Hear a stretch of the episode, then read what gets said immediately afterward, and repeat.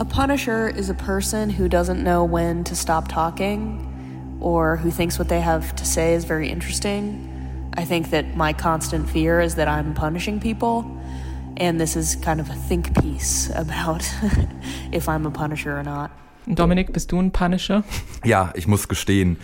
Ähm, aber habe ich auch ein bisschen drüber gelacht. Ich meine, naja, gut, ich treffe mich hier mit dir, um über Musik zu sprechen, damit andere Leute dann äh, sich anhören, was ich darüber zu sagen habe. Das setze ich auch privat gerne fort. Also von daher, I'm guilty. Naja, aber wir hoffen ja, dass das hier nicht unaufgefordert sozusagen kommt. Und so habe ich das verstanden, was Phoebe Bridges da meint, dass man hm. einfach Leute zutextet, auch wenn sie einem, äh, wenn sie einen gar nichts gefragt haben. Aber Leute müssen uns ja nicht zuhören, wenn sie nicht wollen. Und äh, sonst können sie sich, wenn sie das wollen, können sie sich gerne diesen Podcast hier anhören, in dem wir über Musik reden. Hier ist keine Angst vor Hits heute mit Dominik Lenze und Anke Behlert. Hallo. Hi.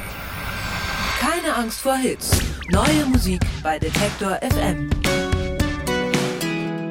Morgen wird in Schweden Mitsommer gefeiert. Äh, da wird getanzt, gesungen und vermutlich sehr viel Aquavit getrunken. Schweden tauchen bei uns später auch nochmal auf in unserem kleinen Musikpodcast, äh, in dem wir in dieser Woche natürlich wie immer drei Alben vorstellen und drei neue Songs von der Detector FM Playlist. Los geht's gleich mit der eben schon gehörten Phoebe Bridgers. Die Alben der Woche. Ja, Phoebe Bridges ist eine Musikerin aus Los Angeles, die so ein bisschen Indie-Rock, Folk-Rock macht. Zuletzt relativ gehypt war sie auch auf einigen Magazincovern abgebildet, zum Beispiel auf dem Enemy oder DIY Magazine. Sie macht eigentlich Solomusik und hat aber auch andere Projekte, zum Beispiel mit Connor Oberst. Die, die beiden zusammen nennen sich dann Better Oblivion Community Center und das ist dann eher so ein bisschen Roots Rock. Und dann hat sie noch eine Band mit Julian Baker und Lucy Dacus zusammen, nämlich Boy Genius und das geht dann eher so Richtung, Richtung Grunge Pop. Zwischen diesen ganzen Sachen hat sie aber auch noch Zeit, eigene Songs zu schreiben, denn jetzt erscheint ihr zweites Soloalbum und das heißt Punisher.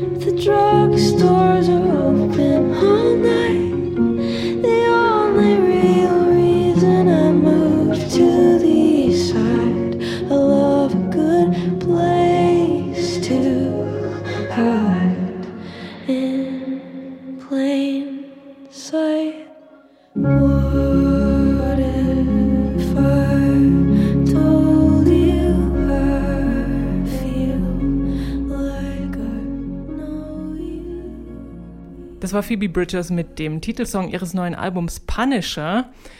Ihre neuen Songs sind nicht besonders überraschend von ihren ganzen Seitenprojekten beeinflusst. Sie bedient sich jetzt im Vergleich zu ihrem Debütalbum auch einer breiteren Klangpalette, hat dann auch mal so E-Gitarren dabei oder mal so einen Synthesizer. Ähm, der Sound insgesamt ist, finde ich, erwachsener. Es ist nicht mehr so ganz skeletthaft und nur gezupfte Akustikgitarre und ist äh, auch selbstbewusster und das ist auf jeden Fall gut so. Der Gesang ist mir dann nach ein paar Liedern ein bisschen zu gleichförmig, aber was ich sehr lustig oder was ich äh, auf jeden Fall super finde, ist, dass sie so ihre Texte, die, die sind mitunter extrem lustig. Und das hat man ja schon in dem Statement am Anfang gemerkt, dass sie da wirklich immer mit so ein bisschen Augenzwinkern auch auf die Welt schaut. Und ähm, zum Beispiel hat sie einen Song auf dem Album, der heißt I See You, das ist auch ein Liebeslied. Und da singt sie, I hate your mom. I hate it when she opens her mouth. It's amazing to me how much you can say when you don't know what you're talking about. Das ist natürlich schön auf den Punkt gebracht. Das ist aber halt so ein Ding bei dieser Art Musik, diesem Singer-Songwriter-Kram aus der Indie-Ecke, mhm. dass ich das halt auch alles dann, auch eben den Song, wo ich so denke, ja, ist halt schon schön und äh, oft sind da auch textlich einfach äh, Schätze dabei. Mir persönlich, manchmal frage ich mich, was all die ganzen Folk- und Indie-inspirierten Singer-Songwriter und Singer-Songwriterinnen eigentlich noch groß unterscheidet, musikalisch. Manchmal, vielleicht bin ich da nicht so drin, aber für mich klingt das oft leider ein bisschen gleichförmig. Es ist auch immer eine Generationenfrage natürlich und sie ist ja nun, wie alt ist sie, glaube ich, 25 und jeder, jede Generation hat da so ihre eigenen äh, Heldinnen und Helden sozusagen, die dann eben die Sachen ansprechen, die für die Leute wichtig sind. Und bei ihr ist es so eine Art permanente, so leichte Untergangsstimmung, die immer so mitschwingt in ihren Songs, auch wenn sie jetzt nicht mehr ganz so tief traurig und trübsinnig sind wie auf dem ersten Album. Und vielleicht ist es eben das, was die Musikwelt gerade möchte. Wir kommen nach äh, Montreal zu Braids. Das ist eine Art-Pop-Band. Sie sind zu dritt, gegründet 2006. Und für ihr letztes Album Deep in the Iris haben sie den Juno Award gewonnen für das beste Alternative Album. Und das ist so eine Art äh, kanadischer Grammy, der Juno. Jetzt äh, veröffentlichen sie ihr viertes Album, das heißt Shadow Offering. Und da ist unter anderem der Song Young Bucks drauf. Nein, Young Buck heißt er nur.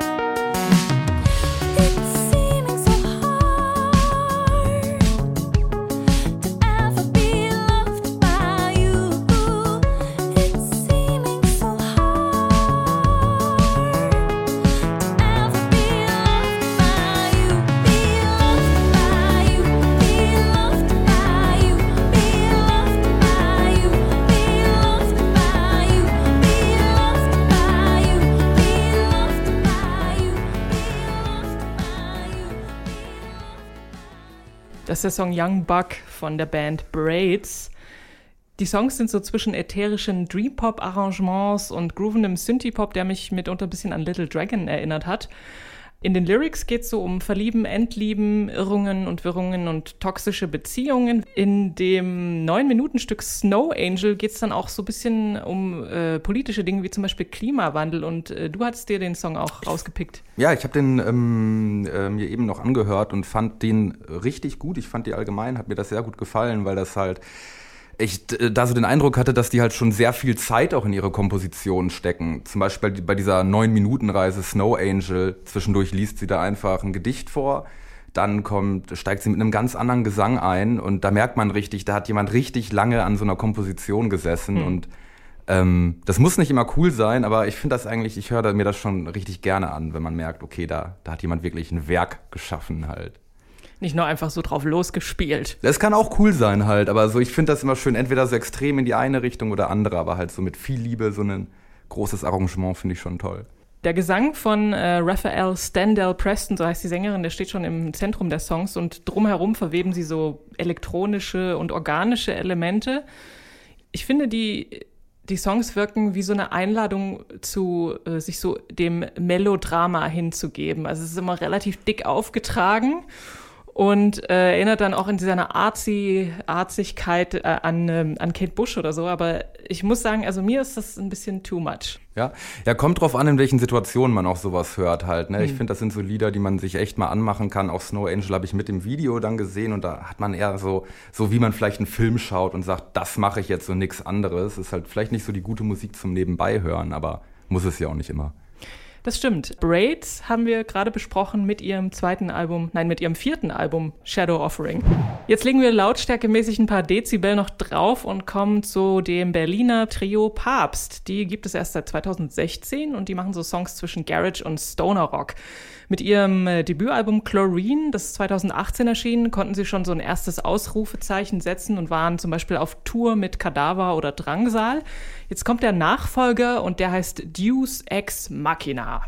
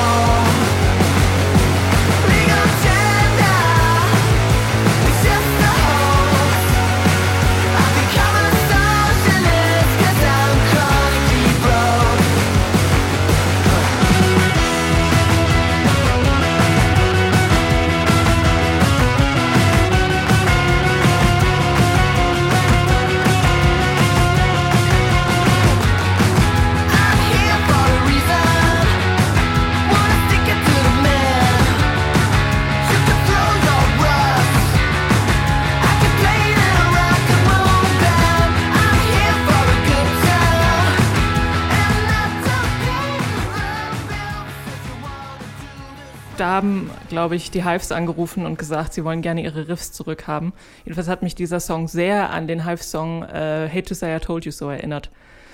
Weiß nicht, ob äh, du die Hives noch kennst. Das war eine, ich habe ja am Anfang gesagt, schwedische, Schweden tauchen auf. Und das war eine schwedische Band, die so Anfang der Nullerjahre, oder sie sind, ich glaube, die Band gibt's noch, aber sie machen nicht mehr wirklich irgendwas.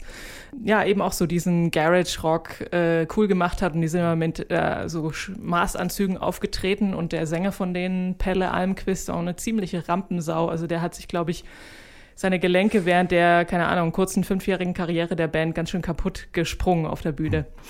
Haben die auch so schön übers Pleite-Sein singen können? Nein, die hatten eher eine andere Attitüde. Also sie haben eher immer so, dass sie die beste, neue, großartigste Band der Welt sind. Das war eher so deren Vibe. Auch ein schönes Thema. Aber hier bei Papst sind wahrscheinlich nicht nur die Hypes mit eingeflossen, sondern äh, ich hatte dann auch so Dad Sons oder die ein oder andere Queens of of the Stone Age Platte haben sie sich vielleicht auch angehört. Inhaltlich behandelt sie durchaus große Themen, zum Beispiel Geld oder der Mangel desselben, wie in diesem Song. Oder manchmal ist ihnen auch sehr langweilig und dann wünschen sie sich den Weltuntergang herbei. Im, sie haben das, habe ich gesehen, zum ersten Mal live in einem Studio aufgenommen. Vorher haben sie immer alles so zusammengebastelt, hat der Energie der Songs auf jeden Fall gut getan. Und äh, dazu kommt noch eine ziemlich konkrete und sehr, ja, breitschultrige Produktion von Moses Schneider.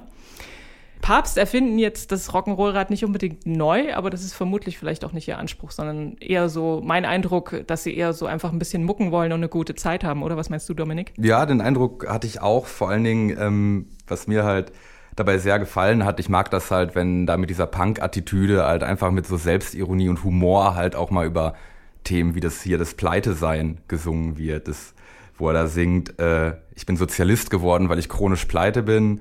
Oder ähm, seine Taschen äh, sind voller Löcher, aber das macht ja nichts, wenn man eh kein Geld sich in die Taschen stecken kann. Das ist also der Soundtrack, das kannst du dann so am Monatsende hören, wenn du zum Kiosk gehst und so mit abgezählten Centmünzen nochmal ein Päckchen Tabak kaufst für die letzten Tage. Dann hört man das und hat dann trotzdem gute Laune und denkt sich, hey, Es klingt so, als sprichst du aus Erfahrung.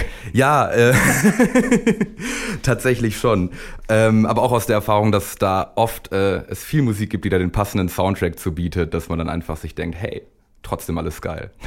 Zum Beispiel Papst mit Ja. Deus Ex Machina.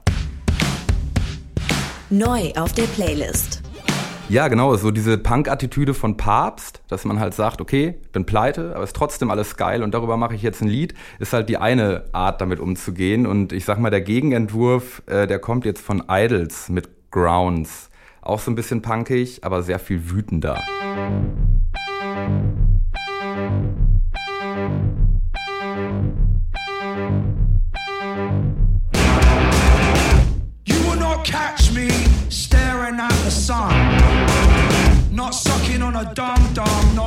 Running round to run. No hallelujahs and no kingdom comes. So you will not catch me staring at the sun. Do you hear that farm door? That's the sound of strength in numbers. Fee, fee, fi, fi, fo, fo, fum. I smell the blood of a million sons. A million daughters from a hundred thousand guns. Not taught by our teachers on our curriculum. Do you hear that thunder? That's the sound of strength in numbers.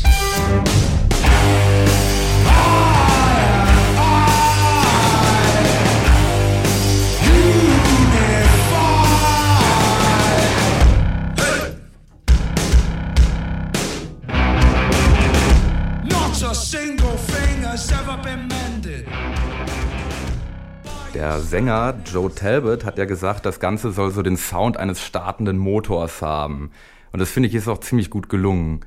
So, man merkt da, dass da irgendwas losgeht und dass da richtig Anspannung äh, im, in der Luft liegt, aber die löst sich auch im ganzen Song nicht so ganz komplett auf. Und das macht halt so dieses Gefühl von, als wäre man bei so einem Wutanfall kurz, ganz kurz davor auszurasten halt, aber nur so ganz kurz. Und das macht's halt musikalisch schon ziemlich nice eigentlich, finde ich. Die Gitarren erinnern mich so ein bisschen an eine Bohrmaschine, ehrlich gesagt. Und diese, die ja immer nur so kurz und dann ist wieder so eine Pause und dann kommen zwischen den Gitarrenpausen kommen so glasscherbenmäßige Synthes. Also es ist schon äh, auch so ein bisschen schmerzhaft. Ja, voll. Das hört sich alles an, als würde da jemand richtig was kaputt hauen wollen. Und ähm, hat ja auch äh, so Bezüge zu so aktuellen Protestbewegungen. Irgendwann, in der, ich glaube, in der zweiten Strophe sagt er ja, I raise my pink fist and say black is beautiful. Und das ist halt auch eh eine ganz interessante Sache, dass die so grundsätzlich die ähm, Idols so einen männlichkeitskritischen Punk halt so textlich halt auch machen, aber so musikalisch halt trotzdem eigentlich noch diese Mackerposen drauf haben. Mhm, das finde ich, finde ich aber cool gelöst halt, dass man halt inhaltlich das umdreht, aber diese Energie auch nicht auf den Müllhaufen schmeißt, sondern sagt, ah, nein, das kann schon noch ruhig so klingen. Macht auf jeden Fall Lust aufs Album. Ultramono kommt am 25.09. wohl raus. Ja, das wird, glaube ich, verheerend. Verheerend. Protest kann man ja aber auch anders besingen, sogar ziemlich tanzbar. Ähm, und da können wir jetzt mal reinhören, nämlich von äh, Rick Wilson, Fight Like Ida B und Marsha P.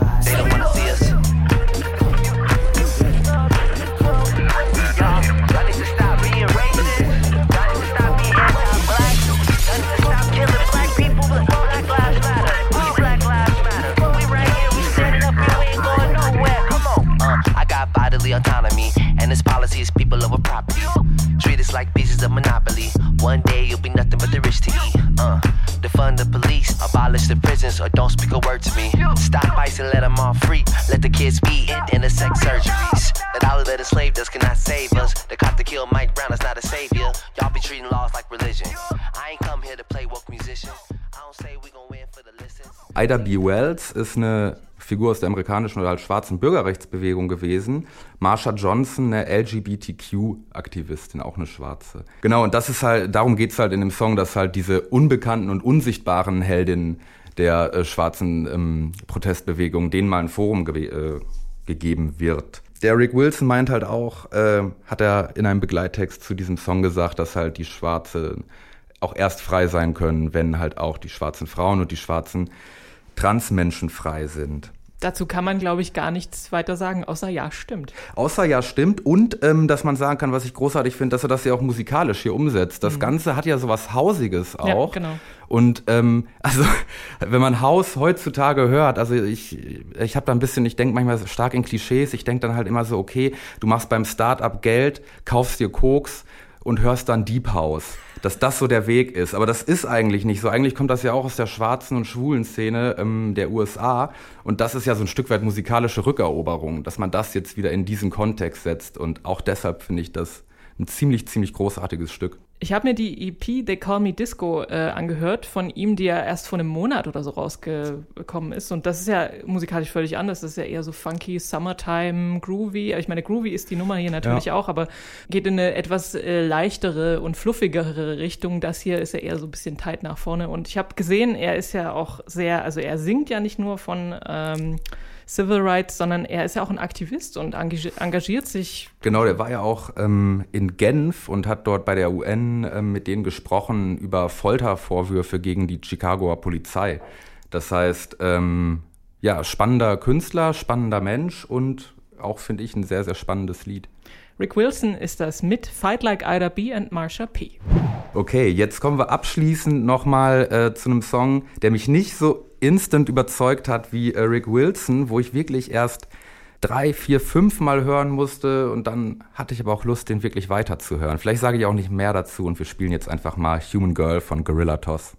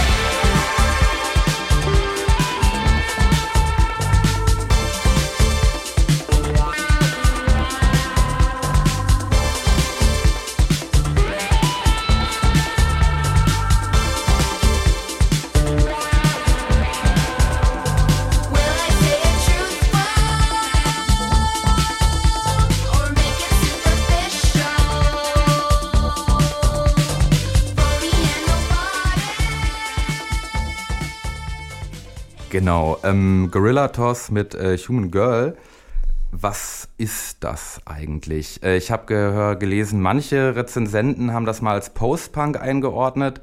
Da hatten wir eben, während der Song lief, auch drüber gesprochen. Ist halt auch schwierig so, habe ich auch das Gefühl, alles, was ein bisschen von der Rolle ist, zack, Post-Punk. Post-Pop ist es vielleicht. Oder Post-Pop, genau. Ich finde es halt auch ziemlich poppig.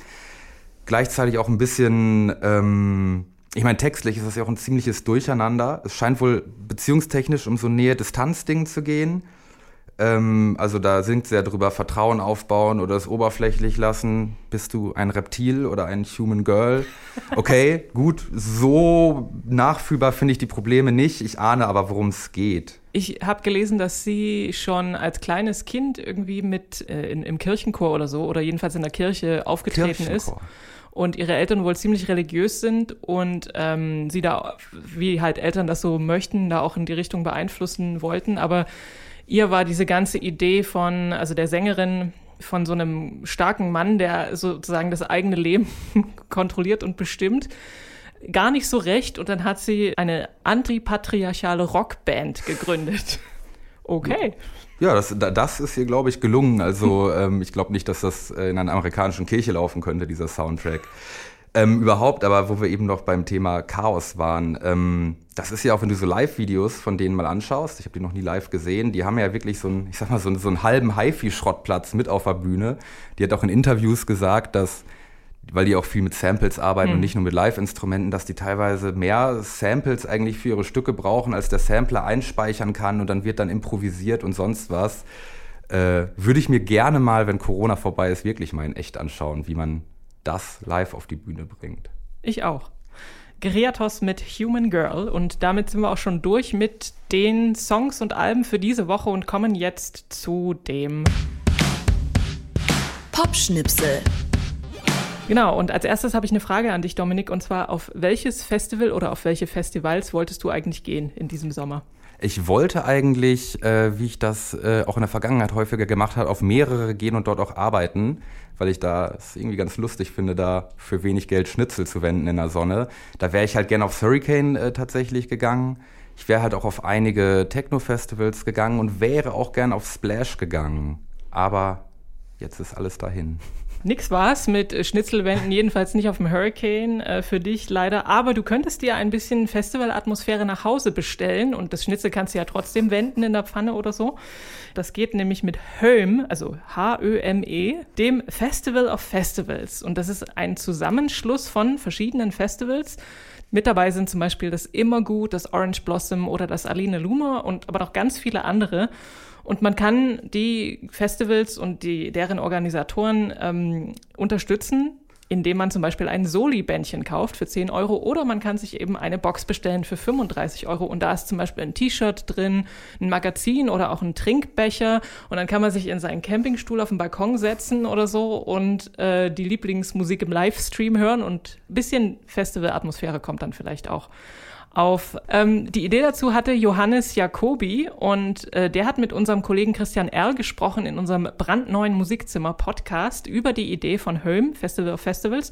Und er hat erläutert, wie viel Geld sie jetzt schon damit eingenommen haben oder wie viel auch äh, eingenommen werden soll und wie er die Lage insgesamt sieht. Ähm, also natürlich ist wichtig, wie viel Geld dabei rumkommt. Auf der anderen Seite ist jetzt schon völlig verrückt für uns, was äh, da passiert ist im Sinne von, dass sich da über 100, also fast 150 Festivals jetzt zusammengeschlossen haben und irgendwie nebeneinander stehen und nicht äh, gegenseitig sich Besucherinnen und Besucher versuchen abzukämpfen äh, oder gegeneinander zu arbeiten, sondern dass sie alle miteinander arbeiten, dass wir irgendwie mit allen im Austausch stehen. Diese Solidarität der Branche an sich gegenüber oder untereinander ist völlig verrückt und dass wir jetzt irgendwie da, keine Ahnung, über 1000 Boxen schon äh, verkauft haben und dass da so viel Zuspruch ist. Allein das ist schon wahnsinnig. Johannes Jacobi war das von Höhm, dem Festival of Festivals. Also 1000 Boxen verkauft, das sind ja schon mal 35.000 Euro, nicht so schlecht. Das ist schon mal ein Anfang. Also inzwischen hat man ja wirklich Angst um seine ähm, Lieblingsfestivals, ob die nächstes Jahr noch stattfinden Ja. können. Ich meine, selbst bei manchen großen ist es ja so, dass da dann noch jedes Jahr ziemlich auf Kante gerechnet wird.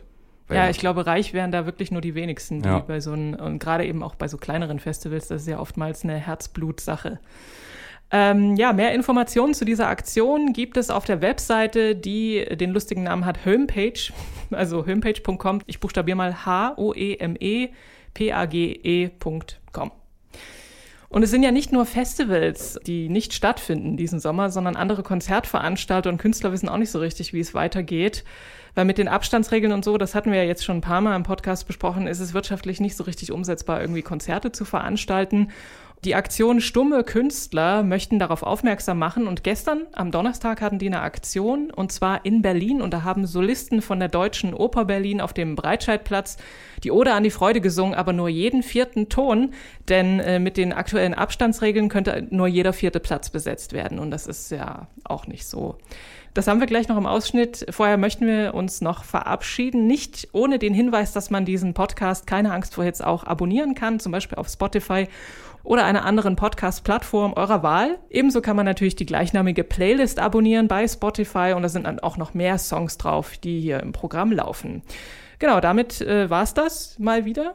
Wir sagen Tschüss, wünschen Glad Sommer und Happy Music Friday. Wir sind Dominik Lenze. und Anke Behlert. Ciao. Auf Wiederhören.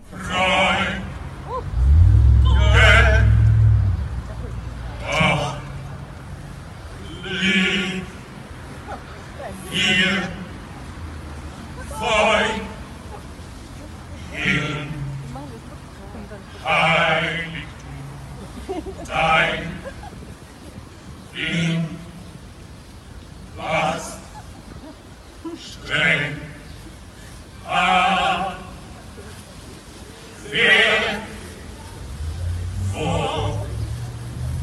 Süden weit. Keine Angst vor Hits. Neue Musik bei Detektor FM.